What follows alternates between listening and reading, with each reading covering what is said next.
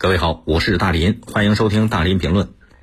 扬州高邮一位徐女士向零距离栏目求助，说她六月份啊，因为装修需要，从扬州一家商贸有限公司买了一套价值十多万元的大金中央空调。徐女士说了，买空调那合同看起来都是非常正规的，是大金空调的格式合同，但是机器买回家，内机安装完成之后，她觉得不对劲儿。为什么呢？那包装拆开了，拆开之后，除了有机器，像合格证啊、保修卡呀、纸质的东西什么都没有。因为关系到后期的保养、维修这些售后服务啊，徐女士肯定得要你这个合格证、保修卡，就跟经销商提出要求，说你得把这些东西给我啊。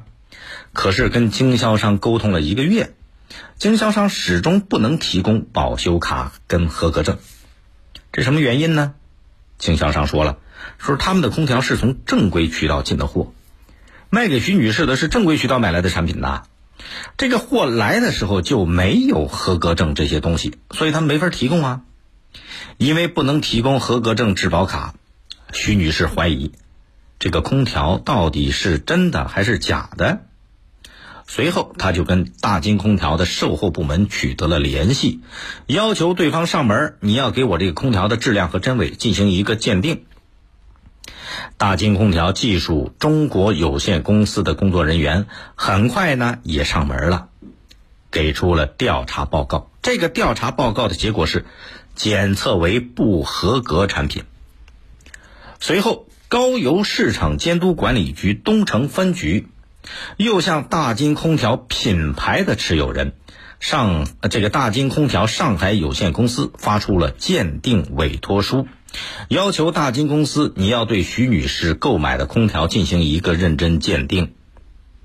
到十月十五号，大金空调上海有限公司给出了一个检测报告，但就是这份检测报告让这件事陷入僵局了，因为。这份检测报告，当事的各方都有不同的解读。什么原因呢？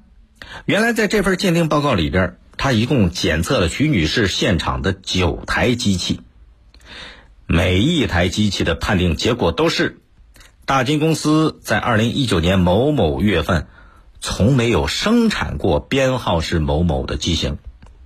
最终结论是什么呢？现场九台室内机的。名牌是伪造的，根据大金厂出厂标准是不合格产品，名牌是伪造的，徐女士就懵了。人家要鉴定的是空调机器，鉴定的不是你机器上那名牌啊。徐女士觉得名牌伪造就等于机器不是正宗的大金空调，这经销商不就是在欺诈消费者吗？高邮市场监督管理局东城分局说了。就是他们也发懵，因为第一次遇到这种鉴定报告，以前有产品鉴定啊，厂家都很清楚很明白，啊，写明依据什么标准，依据什么技术参数，产品最终是真的是假的，是好的是坏的，清清楚楚。但是现在大金公司的这个报告稀里糊涂，很模糊，所以职能部门也很难做出准确的解读。